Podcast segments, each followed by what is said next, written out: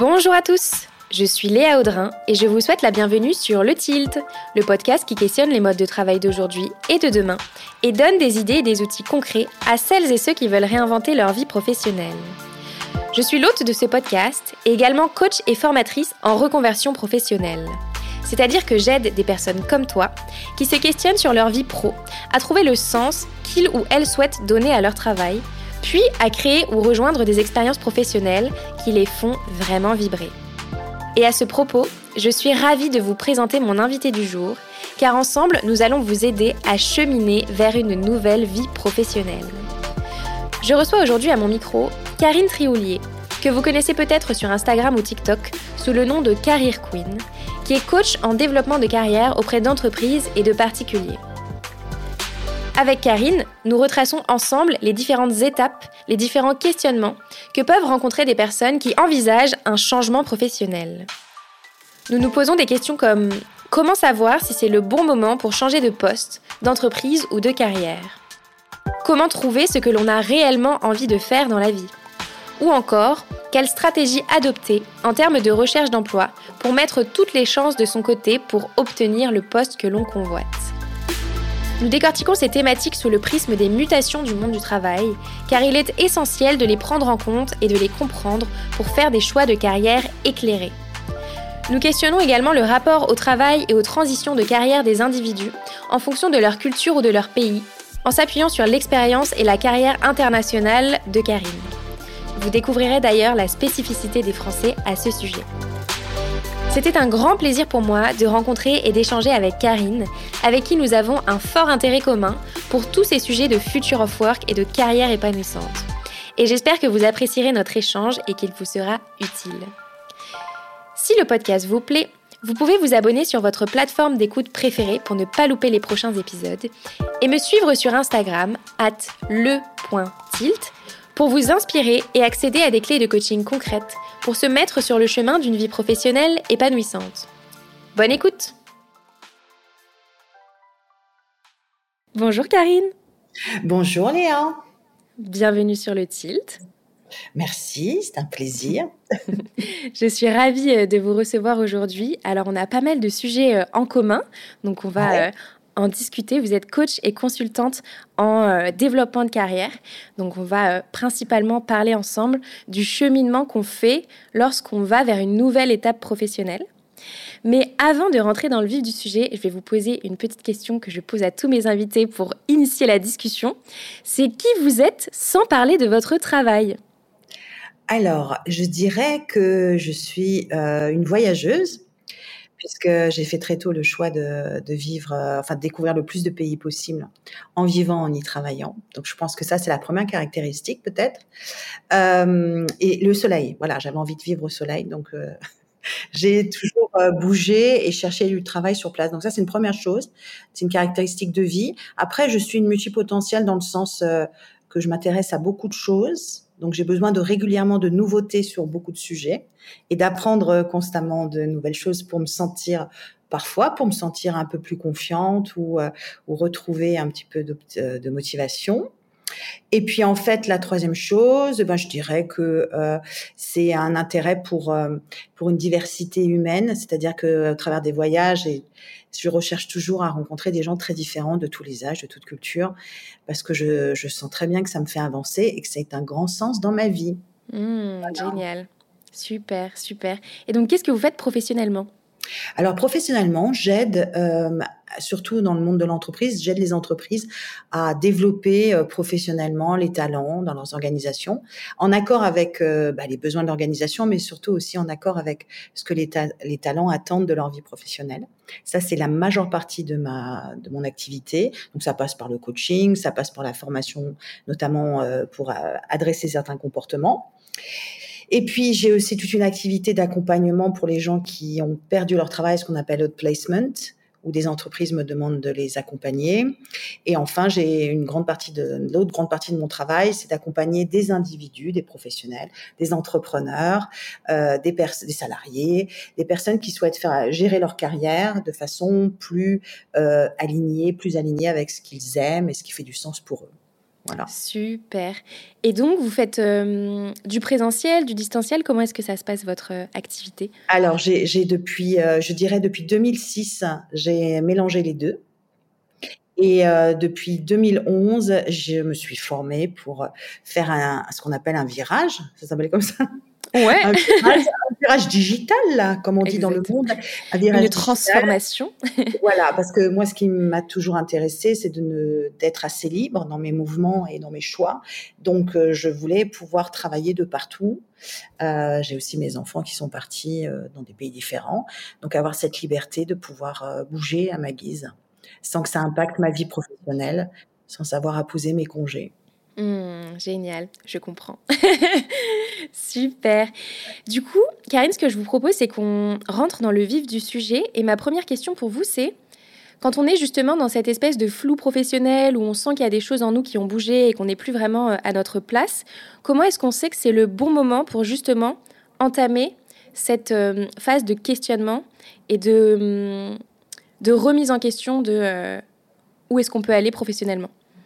Je pense que la première étape, c'est ça se passe dans le corps et pas dans la tête la vérité, elle se trouve au fond de l'estomac. Et euh, parfois, il nous arrivait tous euh, le dimanche soir de pas avoir envie de retourner à l'école. donc, on, sait reconnaître ces signes-là. Par contre, les signes qui font que c'est pas que le dimanche soir. Ça peut arriver le lundi, le mardi, et ça se répète et ça se rapproche de plus en plus. Donc, il y a une récurrence, une répétition. Là, c'est un signe que qu'il a un petit euh, décalage entre ce qu'on a envie de vivre et ce qu'on vit dans la réalité. Donc, euh, pour moi, les vrais signes sont, sont ces signes-là. Euh, après, il n'y a pas besoin que ça soit dramatique, mais euh, c'est un bon indicateur euh, de là où se trouve un peu euh, l'intensité l'urgence de la décision. Ça, c'est physique. Après, c'est vraiment faire ce tri euh, de est-ce que ça relève vraiment de mon, poste, de mon intérêt pour ce que je fais, ou est-ce que ça relève de mon environnement, euh, d'un management dans lequel euh, je me reconnais pas trop, d'un manque de reconnaissance, d'une culture, euh, voilà. Et ça, il y a ce tri-là prend un peu de temps parce qu'on est beaucoup dans une énergie de je ne veux plus. Or, pour changer, on doit passer à ce que je veux. Et ce que je veux, ce n'est pas l'inverse de ce que je ne veux plus. Et ça, c'est souvent, je dirais, la, croyance un peu euh, limitante de certaines personnes qui ont envie de changer, c'est qu'elles partent de ce qu'elles ne veulent plus. Or, le bonheur n'est pas forcément dans l'autre extrémité. Ouais, je suis d'accord. En fait, c'est. Hum, ce qui est intéressant, c'est que souvent, quand on commence à être mal, qu'il y a une espèce de friction à l'intérieur de soi, on a l'impression qu'il faut faire un virage à 360. Exactement. Alors qu'en fait, les réponses, elles sont souvent dans des petits changements, dans des petites. Euh, les ajustements. arrangements, exactement. C'est du dosage. C'est comme dans les, relations amoureuses. C'est pas parce que vous allez prendre un homme dans l'autre extrémité ou une femme que vous allez vous sentir mieux. Le parallèle des relations amoureuses, moi, je le trouve très explicite au niveau de l'emploi. je trouve que c'est très, c'est très comparable parce que c'est un mélange de d'émotions et de, et de raisonnement. Hein. On veut toujours raisonner pour avoir l'impression de contrôler. Et euh, mon bonheur n'est pas forcément dans l'inverse de mon ex. Voilà, c'est vrai. C'est marrant que vous, vous disiez ça parce que j'ai reçu un DM sur Instagram hier qui faisait le parallèle avec justement une relation amoureuse. Et la jeune femme, elle me disait, c'est fou parce que en ce moment, j'ai l'impression qu'on alterne des, hum, des phases avec mon employeur de euh, je n'en peux plus, c'est de ta faute ou euh, tu me donnes pas les bonnes conditions. Bah moi, je suis en train d'écrire quelque chose là-dessus. C'est exactement ce parallèle-là. Si vous prenez les étapes d'une relation amoureuse, c'est exactement les mêmes avec votre employeur. Enfin, avec un, on passe par les mêmes étapes. Et c'est intéressant de les lire parce que déjà, ça normalise ce qui se passe. Et il faut faire la part des choses aussi de ce que euh, représente l'employeur en tant que figure d'autorité, en tant que il a le pouvoir, je ne l'ai pas. Et je pense que dans une bonne gestion de carrière, c'est important d'avoir sa zone d'influence. Parce que du coup, on est trop concentré sur se plaindre ou voir ce qui ne va pas chez ce fameux employeur, comme chez un autre partenaire. Si je ne suis pas heureuse, c'est parce que l'autre ne me rend pas heureuse.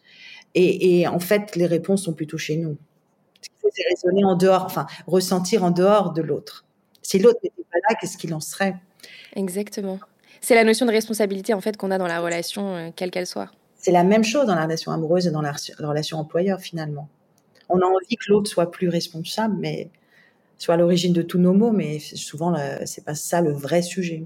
Hmm, super intéressant. J'ai hâte de lire ce livre. non, le livre, on ne sait pas, mais c'est vraiment un parallèle que je fais tout le temps avec en accompagnement quand les gens comprennent, vous savez, pour faire percuter parfois. Ouais, je comprends. Hmm, super. Donc du coup, quand la personne, elle sent qu'il y a une vraie friction à l'intérieur de soi, que le corps réagit, qu'il y a les mots qui commencent à se faire ressentir et que c'est le bon moment euh, pour euh, ben, envisager un questionnement, une transition de carrière, comment est-ce qu'on fait pour trouver ce qu'on a réellement envie de faire dans la vie, en fait?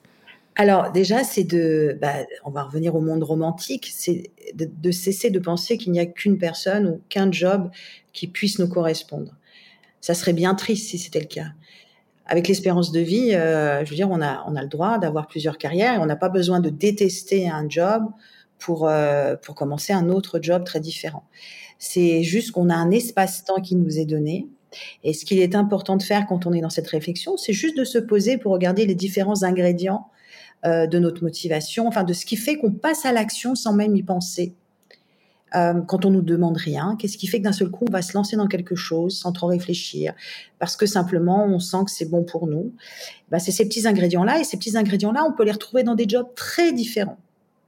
Donc euh, déjà, c'est d'accepter qu'on ne se résume pas à un job et d'aller plutôt vers ces ingrédients. Et ces ingrédients, il y a des qui sont, il y a des ingrédients, une partie qui très lié à notre fonctionnement, à notre type de personnalité. Donc, bien se connaître, bien sûr que ça aide. Mais il y a aussi des ingrédients qui sont liés au contexte, au marché, à l'environnement. Et donc, euh, aller chercher une diversité d'options, c'est et de se positionner en faisant parfois des entretiens, parfois en discutant avec d'autres qui font des choses très différentes. Euh, ça permet aussi de, se positionner euh, par rapport à ces possibilités et d'aller aussi en tester. Parfois, on peut tester Parfois, on peut faire du job shadow. Euh, il y avait un site qui, existe depuis très longtemps, je trouve génial, euh, teste un métier qui était une, approche tout à fait saine. Maintenant, on peut le faire sans, euh, sans, la structure forcément, mais je pense qu'il y a vraiment une idée intéressante là-dedans et ça peut passer aussi par le bénévolat et parfois créer, moi, ce que j'appelle des shift projects, où c'est des petits projets où on se met dans la peau de quelqu'un qui travaille dans ce domaine-là et on donne gratuitement à quelqu'un qui est aussi dans cette réflexion, mais sur le sujet est peut-être un peu moins avancé, on donne le fruit de nos recherches. Du coup, on se retrouve un peu dans la posture de celui qui en sait plus sur ce métier. Et donc, on prend un peu la voix de ce job. Et, je trouve que c'est une bonne expérience aussi pour voir si on apprécie ce moment-là. Donc, il y a plein de petites expériences comme ça qu'on peut faire pour tester un environnement, une culture, un job, un sujet. Euh, et puis, euh, on a le droit aussi d'ajuster et de changer. Donc c'est de, j'allais dire, euh, dédramatiser ce choix déjà. Effectivement, et en fait, ça me donne envie de hum, rebondir sur deux points. Le premier, c'est que se dire qu'on n'aura pas qu'une seule vie professionnelle, c'est aussi être complètement euh, alerte de la hum, réalité du marché du travail aujourd'hui. Et je parle très souvent de ce chiffre que je trouve très parlant, qui a été euh, sorti par Pôle Emploi il y a quelques années, qui disait 80% des métiers de 2030 n'existe pas encore. Et 2030 85%, ouais. 85, ouais, 85 dans le monde, ouais. Euh, oui, oui, c'est une étude qui a été faite par le World, euh, euh, comment s'appelle le World Economic Forum. Ils ont, voilà, et mais c'est une réalité et on n'en parle pas dans les écoles, on n'en parle pas dans les entreprises. Donc, ce choix ne veut pas dire grand-chose finalement. Ce qu'on doit apprendre, justement, le fait de changer de métier, de régulièrement se former à de nouvelles, à de nouvelles compétences, c'est une façon de très bien se préparer aux conséquences qui sont pas que négatives. Hein, qui, il y a des très bonnes conséquences aussi à, à, l'impact de l'intelligence artificielle et de l'automatisation. Euh, ça va impacter les métiers, ça va impacter notre rapport au travail. Et donc l'idée, c'est de, de, de se concentrer sur là où on a une vraie valeur ajoutée, et là où on peut faire la différence. Donc je pense que travailler en son nom va devenir un peu plus important dans le dans le enfin, peut-être je suis une optimiste mais moi je vois ça comme ça je me dis tiens on va pouvoir se concentrer sur ce qui relève vraiment de nos touches personnelles et, euh, Exactement. Euh, peut apporter. Mm. Et moi, ça me fait, ça me fait penser en fait à, à l'économie des créateurs de contenu que nous sommes, euh, vous et moi. Euh, on fait toutes les deux du contenu sur Internet. Et en fait, on prend la parole sur des sujets qui nous touchent, sur lesquels on a envie de faire avancer la réflexion, etc. en fait, on le voit aussi chez des gens qui sont salariés, qui sont déjà en entreprise, qui font quelque chose, mais qui ben, ont une vraie stratégie sur LinkedIn pour prendre la parole sur un sujet qui est complètement différent de ce qu'ils font en entreprise. Et, et le fait de prendre la parole sur ces sujets-là pour potentiellement se créer de nouvelles opportunités professionnelles derrière. En tout cas, moi, j'ai la sensation que c'est l'avenir de euh, tout travailleur. Et je sais que c'est compliqué. Je donne ce genre de cours euh, dans une école de commerce actuellement sur euh, pourquoi c'est important de prendre la parole en votre nom. C'est dur, mais j'ai la sensation que c'est vraiment la porte la plus simple à ouvrir pour décrocher de bonnes opportunités professionnelles derrière, quoi. Et puis, ça a déjà commencé sur les autres marchés. C'est un peu difficile de passer ce message sur le marché français puisque le travail est très encadré. Euh, juridiquement pour protéger, ce qui est une bonne chose. Mais du coup, quand on s'interroge sur ce que l'on pourrait faire d'autre, j'ai remarqué, moi je sais pas, ça n'a pas valeur statistique, c'est juste valeur au niveau de mon activité sur les réseaux, que toutes les questions étaient dirigées vers mes droits. Parce que moi, je ne vois absolument pas à l'étranger puisqu'il n'y en a pas. Je veux dire, l'instant où vous prenez la décision de changer de métier, ça ne regarde que vous. Et donc, du coup, ça focalise tellement d'énergie que émotionnellement, il y a un peu moins de disponibilité pour les vraies questions. Et en accompagnement, je le vois, par exemple, des personnes que j'accompagne sur des bilans professionnels, les personnes qui ont réussi à négocier une rupture conventionnelle et d'avoir des mois de chômage bougent beaucoup moins et ne passent pas à l'action que celles qui n'ont pas d'autre choix que de se hmm. réinventer. Ça paraît basique, mais je le vois, et ça, je le vois depuis des années. C'est la différence entre le marché français et d'autres clients que je peux avoir. Hmm, c'est hyper intéressant. J'avais jamais fait euh, le parallèle avec cette. Euh, je trouve ça terrible c'est un plus d'avoir ça. C'est ce qui fait la particularité de la France. Et, et je vois bien que cette, cet encadrement qui est censé rassurer, finalement ne rassure pas parce que les plus stressés sont souvent ces clients français qui ont un cadre avec du chômage, avec euh, des droits, même des options pour faire un changement de carrière, ce qui n'existe euh, que très peu à l'étranger, euh, voire pas. C'est une démarche complètement privée. Et, bah ça, en fait, ça ne rassure pas tant que ça. Mais c'est fou. Eh ben, j'ai enregistré lundi un épisode sur le chômage, ce que c'est, ce que ça permet, etc. Donc c'est important, je pense aussi, de démystifier ce truc qui des fois englue les gens dans une espèce d'inaction, quoi. Et comme il y a cette inaction, il y a aussi la, perte du sens de la survie. Et à l'étranger, quand vous perdez votre travail, c'est très clair. Vous n'avez plus de, vous êtes au niveau de premier de la pyramide de Maslow. On pensait pas un jour revenir à ça, mais moi je l'ai vu très clairement avec le Covid, du jour au lendemain, du jour au lendemain. Les gens ont perdu leur travail dans la région dans laquelle je suis, mais pas seulement. Des, des cadres où les deux avaient un travail se sont retrouvés sans rien et se sont retrouvés sans rien pendant un an et demi, deux ans, et aussi des entreprises qui n'ont pas payé leurs employés parce qu'elles n'arrivaient pas. Ce qui ne peut pas arriver en France, euh, voilà. Eh bien, j'ai vu tous ces gens qui se sont retrouvés dans ces situations avec aussi des passeports où ils ne pouvaient pas aller ailleurs. Et puis, on ne pouvait pas voyager. Donc, j'ai bien vu euh, cette notion-là qui touchait toutes les couches sociales, y compris des médecins qui ne pouvaient plus exercer, des médecins qui, pensaient que leurs études, que leur travail, qui est d'utilité publique, euh, ne pouvaient pas les amener à se retrouver dans une situation comme celle-ci. Donc moi, j'ai vraiment vu euh, dans certains pays à l'étranger une remise en question totale de leur rapport au travail et la nécessité de développer diverses sources de revenus et de ne pas mettre son, sa journée ou son, ses réserves en banque uniquement sur un job ou un client ou un employeur. Ça, ça avait déjà commencé. Mais ah, quand vous avez un chômage et tout ça, vous n'avez pas les mêmes réflexes. avoir plusieurs sources de revenus, c'est indispensable. Et on ne parle pas d'immobilier, hein, on ne parle pas de placement pour des gens riches.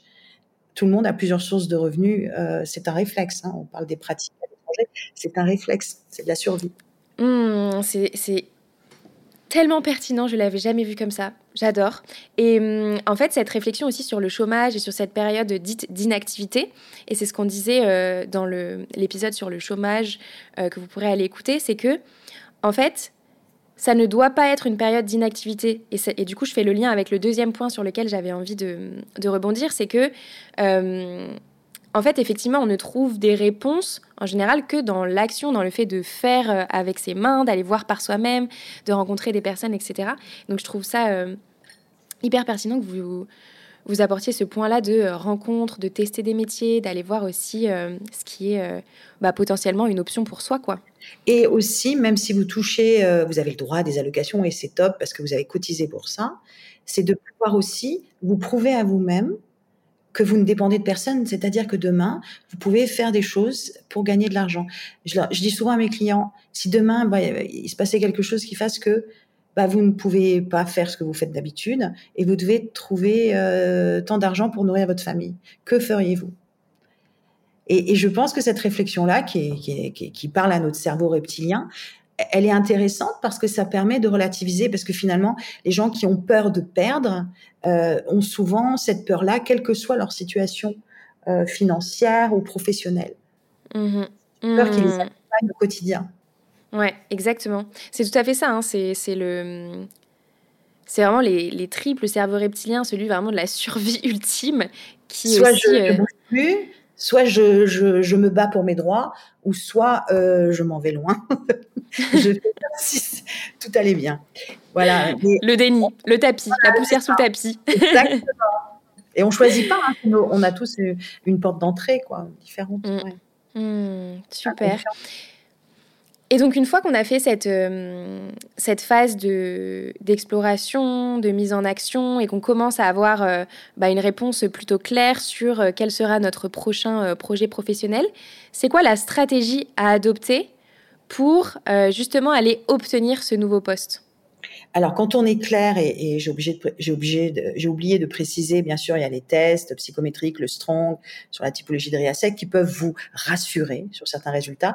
Après, ce qui est important, une fois que vous avez une idée en tête, c'est de ne pas en avoir qu'une, justement. Euh, c'est d'avoir aussi d'autres graines à semer en même temps ailleurs euh, pour permettre à, à toutes les pistes d'avancer en même temps et de pas se, se, focaliser uniquement sur une chose. Mais si vous avez une envie très forte par rapport à un poste, après, l'étape suivante pour moi, hein, c'est vraiment d'identifier les, lieux ou les organisations dans lesquelles vous pourriez exercer. Et c'est comme si vous deviez les choisir comme un partenaire euh, amoureux. Euh, si j'avais à en choisir, quelles seraient les organisations qui me donneraient envie et pour quelles raisons? Et, je conseille toujours de, de, prendre 10 à 15 structures, organisations, voilà, qui pourraient vous intéresser et à nouer au moins 10 connexions dans chaque organisation pour pouvoir euh, être au courant euh, bah déjà des métiers, de l'organisation, de la culture, mais aussi poser des questions sur euh, la stratégie et les challenges. Vous avez aussi chaque année la présentation des résultats financiers que vous pouvez trouver sur YouTube, où on peut voir aussi les axes stratégiques pour voir, voilà, on peut aussi aller voir la concurrence, on peut aller regarder pour le job qui nous intéresse les profils des personnes qui ont ces jobs-là dans cette organisation, comment ils ont évolué. Donc il y a toute une prise d'information à faire et aussi euh, des, entretiens à mener avec des gens qui ont travaillé dans cette société, qui n'y travaillent plus, euh, pour pouvoir s'imprégner un petit peu de ce sur quoi euh, bah, ils travaillent en ce moment, d'être au courant des projets. Et donc, il y a déjà un côté familier. Et donc après, on, a, on a une bonne connaissance pour pouvoir approcher et développer des connaissances dans cette entreprise-là euh, en connaissance de cause. Tiens, euh, euh, je m'intéresse à votre société, j'ai vu que là vous travaillez là-dessus. Et de temps en temps, on peut se démarquer en envoyant, par exemple, une idée, un concept, comme un consultant, ou un partage d'expérience. Et on peut se démarquer de cette façon-là. Je pense que les employeurs aujourd'hui ont aussi envie d'être choisis. Comme un candidat apprécie d'être choisi et euh, il faut le voir au-delà du rapport de force. Je pense que c'est un plus pour le camp, pour, enfin pour la personne qui cherche, de bien savoir à qui elle a affaire, et c'est un plus aussi pour l'employeur pour créer une, relation un peu plus, un peu plus intéressante et avoir un entretien aussi plus intéressant. Mmh. Ça, c'était une de mes questions pour vous. C'est est-ce que le classique euh, duo CV lettre de motivation, il est toujours euh, d'actualité, il est toujours utile? Comment est-ce qu'on peut être un peu plus pertinent, un peu plus original que alors, ce, euh, duo-là je pense que pour moi, mais c'est culturel peut-être, je, je pense qu'il faut se démarquer par le contenu, c'est-à-dire d'être au courant de certaines problématiques ou challenges et proposer quelque chose comme un consultant, euh, de, se, de se distinguer ou de partager une expérience, comme je le disais, d'envoyer quelque chose ou en, en, vidéo de rebondir à un post qu'a fait quelqu'un sur un réseau de l'entreprise. C'est une façon aussi de, de montrer qu'on a envie de d'ajouter de, de la valeur. Voilà. Donc ça, façon euh, par rapport à un sujet qui nous parle si on a un peu d'expérience. Si on n'a jamais d'expérience, on parle toujours du vidéo CV. De toute façon, ça va être fini hein, avec l'intelligence artificielle. Le CV, de toute façon, euh, n'aide pas tant que ça, puisque les recruteurs partent du principe que la majorité euh, ment sur son CV. Oui.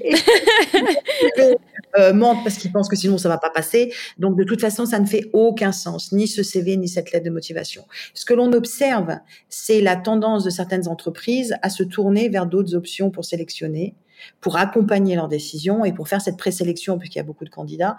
Et c'est tout ce qui est autour euh, de, d'une façon automatique de regarder les réseaux sociaux en public, ce que déjà les recruteurs font. Hein. Ils vont Mais oui non, donc il n'y a pas d'hypocrisie là-dessus. C'est pas nouveau, à ce coup ils l'automatisent. Et donc il y a des sociétés qui proposent l'analyse de ces réseaux sociaux publics sur les mots, sur les images, sur les interventions, pour en déduire un profil psychologique que certains estiment comparable au résultat d'un disque, voilà. D'accord. Ça peut faire peur et du coup on n'a pas besoin d'obtenir le consentement du candidat économie aussi, parce qu'on n'a pas besoin de payer pour un test. Donc, je sais qu'aux US, et ça commence en Europe, ils commencent à démarcher, euh, il y a des, un certain nombre de sociétés qui proposent ces alternatives au CV, c'est déjà faire un tri de personnalité un peu. Hein. Il y a aussi toute la recherche sur les émotions euh, et sur les microfacial expressions, enfin les, petites émotions qu'on peut distinguer sur le visage ou qu'on étudie en synergologie, sur la science du mensonge. Hein. Euh, et donc, quand vous faites un entretien euh, bah, en ligne, on peut analyser tout ces, ce signe-là. Donc, il y a comme une, c'est tellement compliqué pour les entreprises de recruter, enfin pour tout le monde, c'est compliqué qu'on va chercher un peu des matières scientifiques et automatisées de se. Mais ça change pas le problème. Comment on peut se faire confiance? Le candidat a besoin de trouver une clé pour faire confiance. Donc moi, je pense que c'est vraiment, avec tous les réseaux sociaux qu'on a maintenant, du côté candidat, c'est vraiment se renseigner. Comme je disais avant, euh, vous avez aussi des forums où les gens donnent leurs expériences. Il y a de tout. Mais si vous, vous-même, c'est comme le salaire, si je partage mon salaire pour une entreprise, je peux aussi partager mon expérience sur une entreprise et ça peut servir à quelqu'un. Comme pour les écoles, pour les étudiants, hein, c'est exactement pareil. Et puis après, il y a euh, bah, euh, toute une durant l'entretien. Pour moi, c'est aussi de poser des questions, euh, par exemple sur les critères, je dirais, de, succès par rapport à un poste. Et, comme par exemple, bah, comment serez-vous que vous avez choisi le bon candidat Quel serait le premier signe selon vous qui vous permettrait de dire que vous avez sélectionné un, candidat qui a bien compris le poste et qui va pouvoir performer? Des petites questions comme ça, pas de coaching, mais pas pour embarrasser les gens, c'est pas un rapport de force, mais pour voir quel regard il porte sur le travail. Euh, par rapport au candidat. Et après, je sais que les gens n'aiment pas trop parce qu'il y a de l'abus sur les mises en situation et les cas. Mais moi, ce que j'apprécie, la seule chose que je trouve positive, c'est de voir réagir les gens en face de vous, de l'entreprise. Et vous-même, posez-vous la question, est-ce que vous avez envie de travailler avec ces gens-là? Pour moi, c'est pas du tout un test que pour le candidat euh, par rapport à l'employeur. Là, vous les voyez en situation et vous voyez comment ils réagissent. S'ils sont résistants à certaines options, ça vous dit quelque chose sur la culture? Donc, euh, c'est de, vraiment faire sa pêche et plutôt que d'essayer de plaire à tout prix, comme on peut faire dans un date avec quelqu'un, si on n'est que focalisé sur plaire, on déjà pas soi-même et en plus on ne voit pas l'autre. Ça fait vraiment le parallèle avec ce truc un peu de hiérarchie de c'est moi qui cherche un emploi et donc c'est l'employeur en face qui va me faire la faveur en gros de, m'employer. Mais hum, ce qui est intéressant dans ce que vous dites, c'est qu'en fait là on, remet à plat en fait la relation, c'est ce qu'on disait tout à l'heure, et que du coup c'est important aussi euh, pour le candidat d'aller à la pêche aux infos. Et hum, du coup, ça fait le lien euh, avec euh, une autre question que j'avais envie de, vous poser, c'est ça peut être quoi les petites questions, les petits signes, les petites choses un petit peu subtiles qui vont me permettre de savoir si c'est euh, une bonne opportunité professionnelle pour moi et dans laquelle je vais pouvoir m'épanouir par la suite? Bah, C'est vraiment de discuter, j'allais dire, des sujets en cours. Mais ça, c'est pas avec les RH. Avec les RH, on va surtout voir l'évolution, euh, euh quel, est, quel serait le, le, prochain, le prochain job naturel. Euh, euh, pour évoluer euh, dans ce domaine-là et de voir un petit peu les conseils et voilà ça c'est des questions classiques mais c'est plutôt avec le avec les gens avec lesquels vous, vous seriez amené à travailler c'est de vraiment les amener très tôt sur des de vous intéresser à l'organisation et aux sujets sur lesquels ils travaillent et de voir leur de vue là-dessus et de pouvoir échanger comme si vous étiez déjà en poste. La mise en situation hein, par rapport à de vrais sujets, par exemple, comment ça se passe quand je, on n'est pas d'accord, voilà. Euh, comment ça se passe quand, euh, quand c'est quelque chose qu'ils n'ont jamais fait, ou euh, comment ça se passe sur des choses, des projets où finalement ça n'a pas bien fonctionné, est-ce qu'ils sont ouverts sur le sujet? C'est de les amener vraiment à parler de la vraie vie, de ce qui les préoccupe et qu'on oublie qu'on est dans un entretien d'embauche. Je pense que les grands recruteurs, ce sont ceux-là, ce sont ceux qui mettent tout de suite les gens un peu dans, dans le partage de ce qu'ils vivent Et euh, du coup, on voit si on a plaisir à travailler ensemble. Et pour le candidat, je pense qu'il peut être aussi leader dans ce genre de questions. Donc, c'est d'être très focalisé sur l'actualité un peu de, de l'équipe, de, de, des sujets sur lesquels il travaille, et d'être curieux de ça, dans, dans la mesure où c'est possible, hein, surtout si on vient de la concurrence, mais euh, et de pouvoir poser des questions et d'avoir l'espace de co-créer avec eux. Hmm. je ne sais pas si c'est assez précis ce que je dis. Ouais, c'est hyper précis et hum, moi, il y a un sujet que j'aime beaucoup et que je traite euh, pas mal sur le tilt, c'est le sujet de la culture d'entreprise. Et c'est vraiment euh, un élément aussi que je trouve très important parce que ça vient regrouper euh, les valeurs fondamentales d'une entreprise. et on en discutait tout à l'heure avant de commencer l'enregistrement, mais je pense que vous et moi, on a été dans des entreprises où les gens étaient fondamentalement pas en phase avec des valeurs d'une entreprise. Et moi, je vois un peu l'entreprise comme une personne in fine, de se dire, ben, si euh, les valeurs fondamentales de cette personne, même si elle n'est pas euh, vraiment physique, ne sont fondamentalement pas en phase avec les miennes, peut-être que de manière pérenne, ça va être compliqué qu'on s'entende. Et je trouve ça important aussi peut-être de se dire, ben, comment est-ce que euh, cette personne, entreprise réfléchit et fonctionne au quotidien et est-ce que ça va euh, ben, me convenir sur euh, six mois, un an, euh, trois, trois ans, cinq ans quoi. Oui, je, pense que ce qui, ce qui fait le, parfois le malaise au travail ne sont pas forcément les valeurs de l'entreprise, c'est les valeurs du management, de, la personne qui, qui apprécie votre travail, qui vous fait des retours dessus. Et c'est ambivalent parce que d'un côté, pour se sentir bien au travail, il faut aussi dépersonnaliser ça. Sinon, il y a des, schémas qui se reproduisent, notamment dans notre rapport à l'autorité, et on est sur les vrais sujets, et là, on se déplace, et on, se protège pas assez. Donc, moi, je suis partagée là-dessus. Moi, je, pense que ce qui est important, où que, où que vous alliez travailler, c'est d'être aligné avec vos valeurs. Là où il y a danger, c'est quand vous êtes un peu pas aligné et que vous n'en avez pas vraiment conscience, et donc ça va glisser encore plus pour plaire aux autres, et à un moment, on se reconnaît plus. Mais euh, il y a des moments, par exemple, plus on passe à des postes de management, on est dans la carrière girafe, on tend le cou, là, on essaie toujours d'aller plus haut. Euh, il y a un moment où de toute façon, les rôles euh, que l'on peut obtenir vous amènent parfois à dire des choses avec lesquelles vous n'êtes pas d'accord, et vous devez porter cette. Et donc ça, c'est toute la question de est-ce que le bonheur est toujours au-dessus? Les valeurs, je pense qu'elles elles interviennent souvent à un certain niveau de poste. En dessous, rester soi-même et on va pas trop vous mettre la pression. Quand on est assez indépendant dans son travail ou qu'on fait des tâches ou voilà, on peut les faire en, restant nous-mêmes, en y mettant encore notre touche personnelle. Et puis il y a des postes à partir du moment où on doit représenter quelque chose des ambassadeurs de la voix du management, des choses comme ça. Et là, ça pose vraiment la question des valeurs, où là, vraiment, on doit rejoindre une structure ou, ou un département où on, on, relève des valeurs communes. Mais je pense que moins gênant pour d'autres postes. Hmm, pour... Hmm, en fonction de la seniorité et puis en fonction de effectivement c'est hyper intéressant. Et de se dire que bah effectivement il y a un moment donné quand on monte dans l'entreprise on est la voix de l'entreprise et donc ce qui ce qu'on va porter comme message. On vous paye pour euh, pas mettre vos valeurs de côté parce que ça serait un peu noir blanc c'est pas ça. Mais on vous paye pour représenter cette voix. Et c'est la voix des actionnaires c'est la voix de décisions qui sont prises en board et que vous devez représenter. Et là il s'agit plus de vous donc ça, c'est des vraies questions pour les gens qui veulent toujours monter plus haut. Au bout d'un moment, ils pensent que le bonheur est toujours au-dessus, mais au bout d'un moment, finalement, vous êtes un peu moins libre, je pense, dans ces postes-là que dans les autres. Hmm, super intéressant.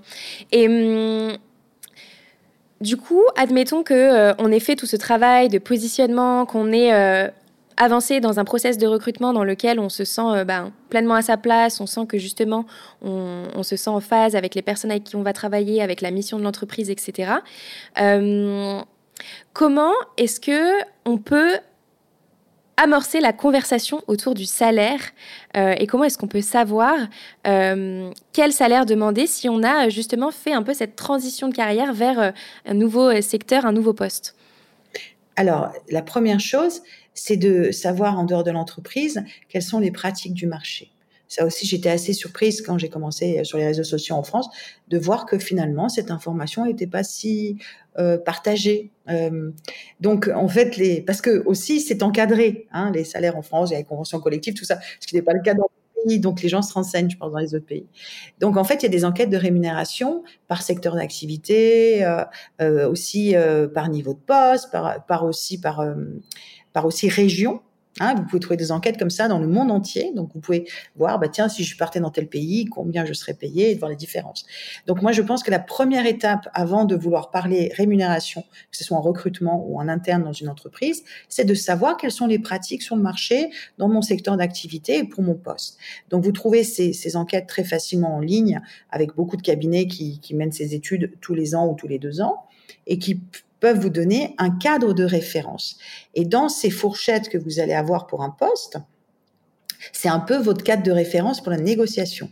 Vous allez vous positionner par rapport à ce que vous avez fait ou si vous commencez, euh, voilà, au niveau débutant ou au milieu. Et après, donc quand vous en, vous, alors je parle en recrutement, quand vous abordez ce sujet-là, idéalement, c'est une fois que vous avez compris un peu le poste, parce qu'une description de poste, c'est pas toujours la réalité, et donc parfois le poste est plus petit ou au contraire plus, plus, beaucoup plus important en responsabilité que ce qu'on en pensait, et du coup, ça a un impact sur la rémunération.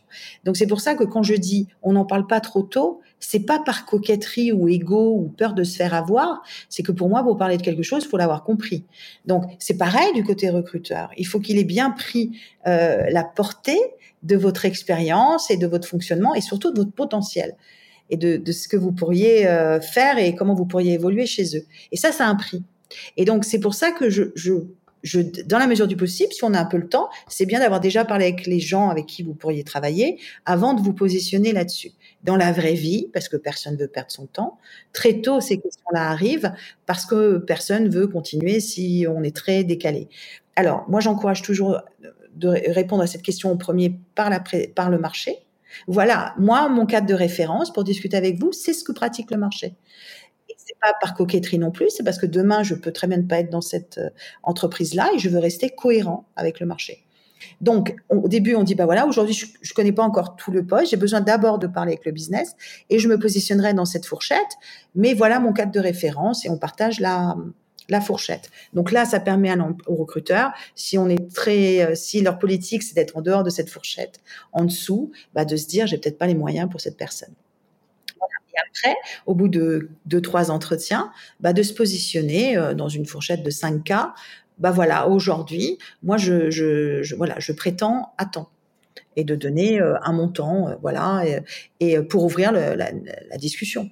Mmh, d'accord. Est-ce que le, le, fait de donner une fourchette, du coup, ça nous place pas directement en bas de cette fourchette? Bah, moi, je pense que, en fait, pour être très clair, selon les, entreprises, vous avez des entreprises qui prennent le choix d'être au-dessus de la médiane dans leur politique salariale, et il y en a d'autres qui préfèrent être en dessous, il y en a d'autres qui préfèrent être au-dessus. Prenez les, les, entreprises de tabac, tout ce qui a du mal à recruter, des choses comme ça, ils sont clairement au-dessus. Donc, eux, leur intérêt n'est pas de créer un cas différent en interne peut arriver chez des gens très court terme, euh, mais après, là, si vous avez quelqu'un qui est décalé par rapport au poste, ça va vous poser des, des problèmes pendant dix ans pour gérer cette personne. Donc, il n'y a pas un intérêt fou à faire quelque chose de délirant par rapport à ce qui existe en interne. Donc, euh, euh pour des entreprises organisées comme ça, hein, après, euh, chez des plus petites structures, c'est différent.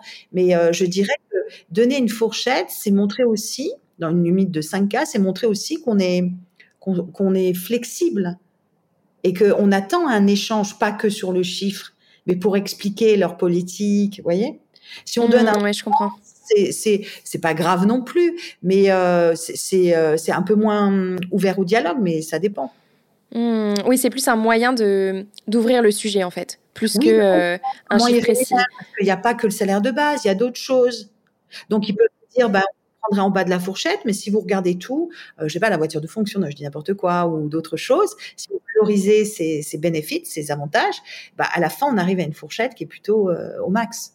Donc, c'est de montrer qu'on a une culture de la rémunération globale et qu'on comprend et qu'on peut discuter autre chose que du salaire de base. Mmh, je comprends. Ça. Voilà. Super, top. Et hum, Donc si on reprend euh, l'exemple du candidat qu'on suit euh, depuis euh, son questionnement sur qu'est-ce que je vais bien pouvoir faire de ma prochaine étape professionnelle, qu'il a trouvé, qu'il a mis en place la bonne stratégie, que la question du salaire est, abordée et qu'au final, bah, il y a eu un process de recrutement, deux process, ça le fait pas, il n'a pas encore trouvé et qu'il est un peu dans une période où ben, sa motivation baisse, les questions reviennent parce que du coup, il n'a pas, il pas pu euh, conclure cette nouvelle étape professionnelle encore. Est-ce que vous avez des conseils à donner à ce candidat ou peut-être même un, exercice concret pour l'aider à garder la motivation et à garder cet élan qu'il a euh, dans ce nouvel, euh, élan professionnel? Bien, c'est vraiment déjà un de. Il y, a deux choses avant de faire l'exercice, c'est vraiment de se poser la question. Bon, il y a peut-être quelque chose dans mon approche où effort et satisfaction sont complètement déséquilibrés. Donc, je dois peut-être comprendre quelque chose. Ça ne veut pas dire j'ai fait quelque chose de pas bien, mais il y a peut-être quelque chose qui me permettrait de réajuster les efforts que je déploie et la satisfaction que j'en retire. Ça, c'est important d'avoir quelqu'un qui puisse vous aider là-dessus. Donc, soit c'est un professionnel, mais ça peut être aussi euh, quelqu'un qui, qui, est moins émotionnellement engagé et qui va regarder, par exemple, combien tu as envoyé de CV, montre-moi, euh, ah, mais pourquoi cette entreprise-là ou pourquoi, voilà, parce que quand on est désespéré, au bout d'un moment, on est un peu moins stratégique dans notre à l'époque, à l'époque, euh, euh, c'était il y a longtemps quand j'étais plus jeune, quand on cherchait de l'emploi, on cherchait un emploi, ce qui comptait en termes de facteurs clés de succès, c'était la quantité. C'était le nombre d'envois de CV, ce qui est complètement l'inverse aujourd'hui. On est dans une logique inverse où au contraire c'est du sur-mesure. J'identifie vraiment les, différents types de postes et, euh, je, cible ces gens-là et j'adapte et je personnalise. Donc peut-être juste un petit aparté où je vais parler à quelqu'un qui n'est pas émotionnellement engagé ou qui me connaît pas. Et c'est pas une question de discuter de mon CV, c'est de voir l'approche globalement ou quelqu'un qui a cherché du travail récemment avec qui je pourrais discuter, euh, voilà, sans avoir peur d'être jugé. Ça, c'est une première chose. La deuxième chose, c'est de faire quelque chose qui nous fasse du bien. Et euh, alors, il y a deux techniques. Il y a soit de se créer, enfin, il est c'est ce que j'appelle les seven tracks. C'est quand on je recherche un emploi, je me fais toujours sept pistes en dehors de ma recherche classique qui est peut-être la numéro un, j'essaye d'identifier six pistes sur lesquelles je vais continuer à travailler. Parce que c'est peut-être pas pour demain ou aujourd'hui, ça peut être pour après-demain, mais ça fait partie des choses qui pourraient m'intéresser et qui m'aident à évoluer. Donc, par exemple, la, piste 2, euh, ça serait euh, une piste ambitieuse. Voilà, où dans une petite structure, aller un peu au-dessus et prendre un risque et me préparer, euh, peut-être en faisant quelque chose sur le management. Voilà, une piste ambitieuse. Après, une piste de type changement de carrière même si j'aime bien mon travail actuellement, si je devais changer de carrière, qu'est-ce que j'aimerais faire et se renseigner? Voilà.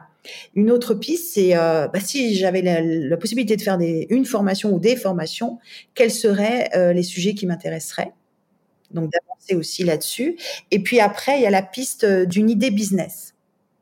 Si je devais me mettre à autre chose, parce que de toute façon, la compétence entrepreneuriale, elle devient indispensable pour tout le monde, quel que soit votre métier. On s'entend. C'est indispensable pour le marché du travail, puisque demain, vous le CDI ne sera absolument pas la norme, ça sera l'exception, puisque les organisations n'ont pas besoin d'un niveau d'expérience élevé tout le temps, euh, parfois par moment, comme un consultant. Donc, il va falloir se marketer et se vendre, vendre son temps et ses connaissances euh, à plusieurs employeurs. Et c'est mieux pour tout le monde parce que, et du coup, c'est vous qui gérez votre carrière, c'est plus une tierce personne. Donc, cette, capacité à créer quelque chose à créer son travail, elle est indispensable. Donc, dans l'axe de recherche, la piste créer un projet euh, business, quelque chose complètement différent, où mon CV n'a rien à voir. Et vous voyez beaucoup sur les réseaux des auto-entrepreneurs, des gens qui ont perdu leur travail, qui se sont lancés dans quelque chose, pas pour euh, devenir euh, bah, Bernard Tapie ou voilà. à l'époque, c'était le modèle. C'est juste pour faire quelque chose eux-mêmes, tout seuls, et être exposés à tous les aspects d'un business, toutes les fonctions qu'on peut rencontrer dans une organisation. Et ça, ça fait du bien, ça fait grandir et ça apprend énormément en étant dans une vraie situation et en entretien, on peut en parler. Sans mettre beaucoup d'argent en auto-entrepreneur, ça peut être du service, ça peut être quelque chose de très simple. Donc ça, c'est la piste Business ID. Puis après, il y a le, la, septième piste, c'est le, projet Adrénaline. C'est quelque chose qu'on fera qu'une fois dans sa vie. C'est très important régulièrement avoir ça. Et l'idée, c'est pas que ça un rêve, mais c'est quelque chose où on va apprendre parce qu'on est hors de sa zone de confort.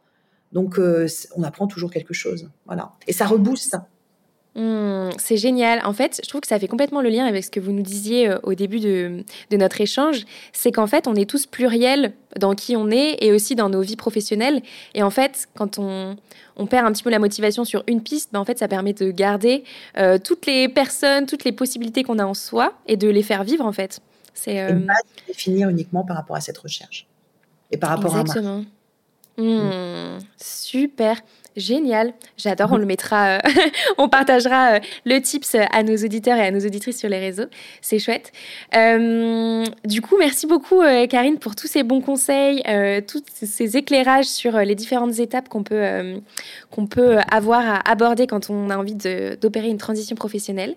J'ai deux dernières questions pour vous, pour conclure notre, notre échange. La première, c'est vous qui avez vécu au sein de différentes cultures, au sein de différents pays.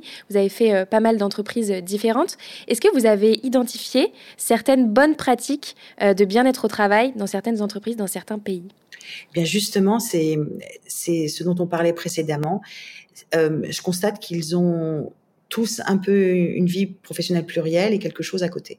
Même ceux qui sont salariés en CDI ont à côté plusieurs activités et développent euh, des projets, euh, des petits projets, parfois des, ce qu'on appelle des coûts, et n'attendent pas leur bonne, n'attendent pas uniquement euh, de un employeur leur bonheur professionnel et leur confort matériel ou voilà. On demande pas à un travail de cocher toutes les cases. On se prend en charge parce qu'il aussi il y a pas d'aide parce que voilà. Donc ils, ils, dépersonnalisent un peu et ils se sentent pas toujours tributaires d'un manager, d'une organisation et de ses besoins. Donc il y a cette capacité à rebondir et à se réinventer assez vite. Donc moi, une des bonnes pratiques que j'ai vues à l'étranger, que ce soit dans des pays émergents ou dans des pays euh, beaucoup moins développés, ou, ou euh, bah, et que je vois moins dans les pays matures, hein, c'est cette vie professionnelle plurielle qui est déjà là. Et quand ça se passe pas bien au travail, il n'y a pas du tout les mêmes réactions c'est pas la fin euh, quand. Euh... Ne devient pas que l'autre doit changer ou on doit me reconnaître en tant que victime parce que derrière je vais avoir des droits. Vous voyez ce que je veux dire? Donc une, une, situation qui ne va pas leur va pas les satisfaire. La priorité reste de faire autre chose, d'aller ailleurs. Et donc on, on, va moins rester dans une situation de burn-out. Par exemple, c'est bête ce que je vais vous dire, mais on, on voit moins de, de bore-out ou de burn-out ou de voilà. Hmm.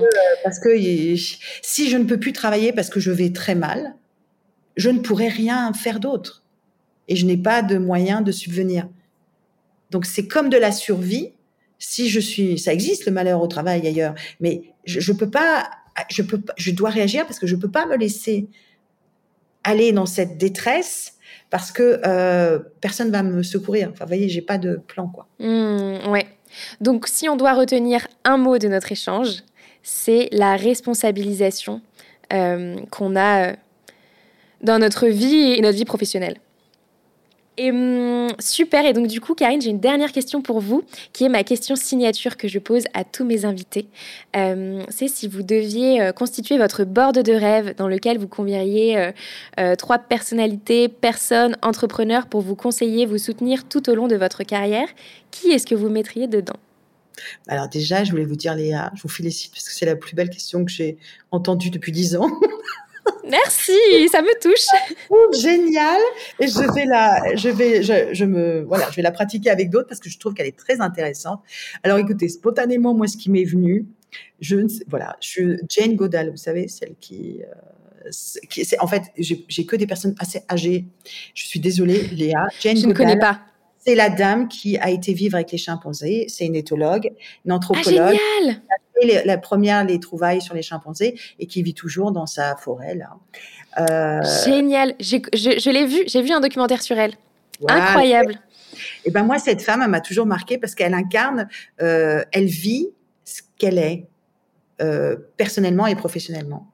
Et j'aime bien les personnes qui sont pas si différentes dans leur vie perso et professionnelle. Ce n'est qu'un moyen, la vie professionnelle, mais ça doit quand même bien s'intégrer dans qui je suis.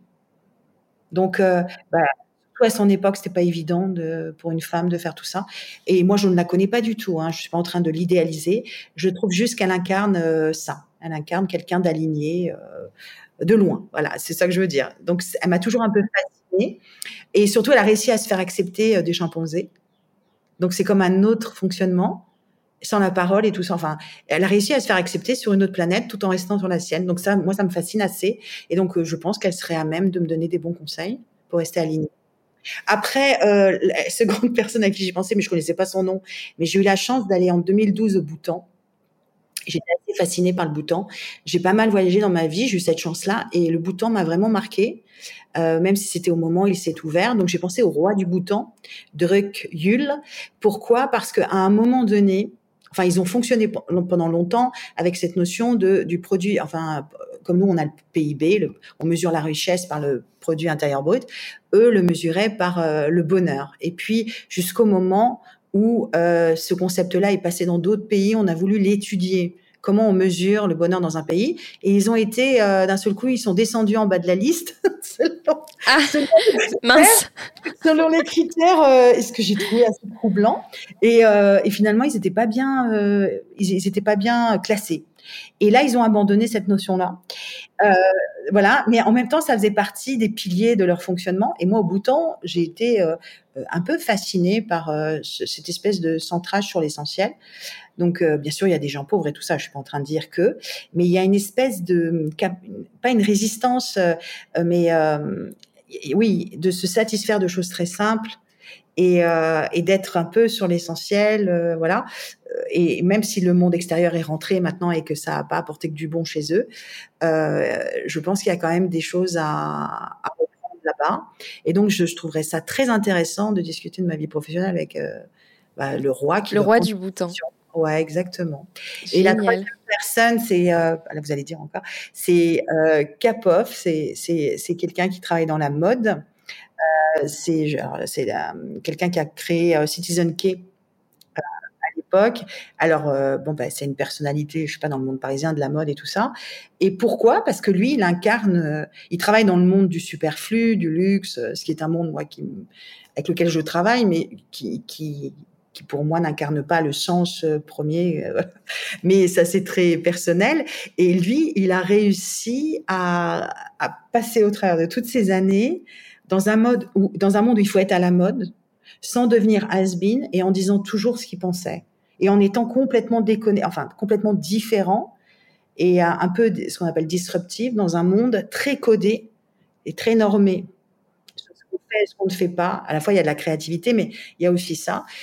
Et je trouve que c'est une personnalité qui se complètement détachée du regard des autres, alors qu'il travaille dans ce monde-là et qui a toujours la, la, la, la, priorité à la création. Et je pense que c'est aussi un bon conseiller. Super, voilà. génial. Quel board, quel board. Incroyable. J'adore.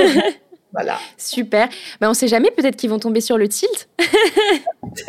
non, non, mais je trouve que cette question, elle, elle, elle, est top parce que c'est nos gardiens un peu. Hein, de... Oui, exactement. Les lignes directrices qu'on a envie d'avoir. Ouais. C'est nos gar les gardiens des ingrédients du bonheur au travail. Voilà. Mmh. Super. Trop bien. Et eh ben, Karine, merci infiniment euh, pour ce super échange. Je suis sûre qu'il va aider euh, tous nos auditeurs en quête de sens euh, et de solutions pour, pour être mieux au travail. Où est-ce qu'on peut vous retrouver sur vos réseaux? Ah, eh ben, eh bien, écoutez, d'abord merci Léa parce que je, je, trouvais ça très intéressant ce, cet échange. Ça fait vraiment plaisir. Eh bien, on peut me retrouver sur euh, TikTok. C'est là où j'ai sorti mon nez en premier, euh, sous le pseudo euh, qu'il faut assumer de Career Queen avec un K. Et euh, maintenant un petit peu sur Insta aussi, où j'ai continué à communiquer, sinon sur LinkedIn, la plateforme professionnelle. Euh, et voilà, et puis bientôt YouTube, on verra. Super, au top. Merci Karine et à bientôt. Merci Léa. Merci beaucoup d'avoir écouté cet épisode du Tilt avec Karine. J'espère qu'il vous aura apporté des clés concrètes pour traverser au mieux les différentes étapes qui composent un changement de vie professionnelle. Et peut-être même que cet épisode vous aura permis de déclencher votre tilt. Et comme vous êtes encore là, à m'écouter, c'est certainement que cet épisode vous a plu. Alors n'hésitez pas à l'envoyer à quelqu'un de votre entourage à qui il pourrait être utile et à me suivre ou à m'écrire sur Instagram, at lepointilt, pour me dire ce que cet épisode vous a apporté et me partager où vous en êtes professionnellement. C'est toujours un plaisir de vous lire et d'échanger avec vous. À bientôt!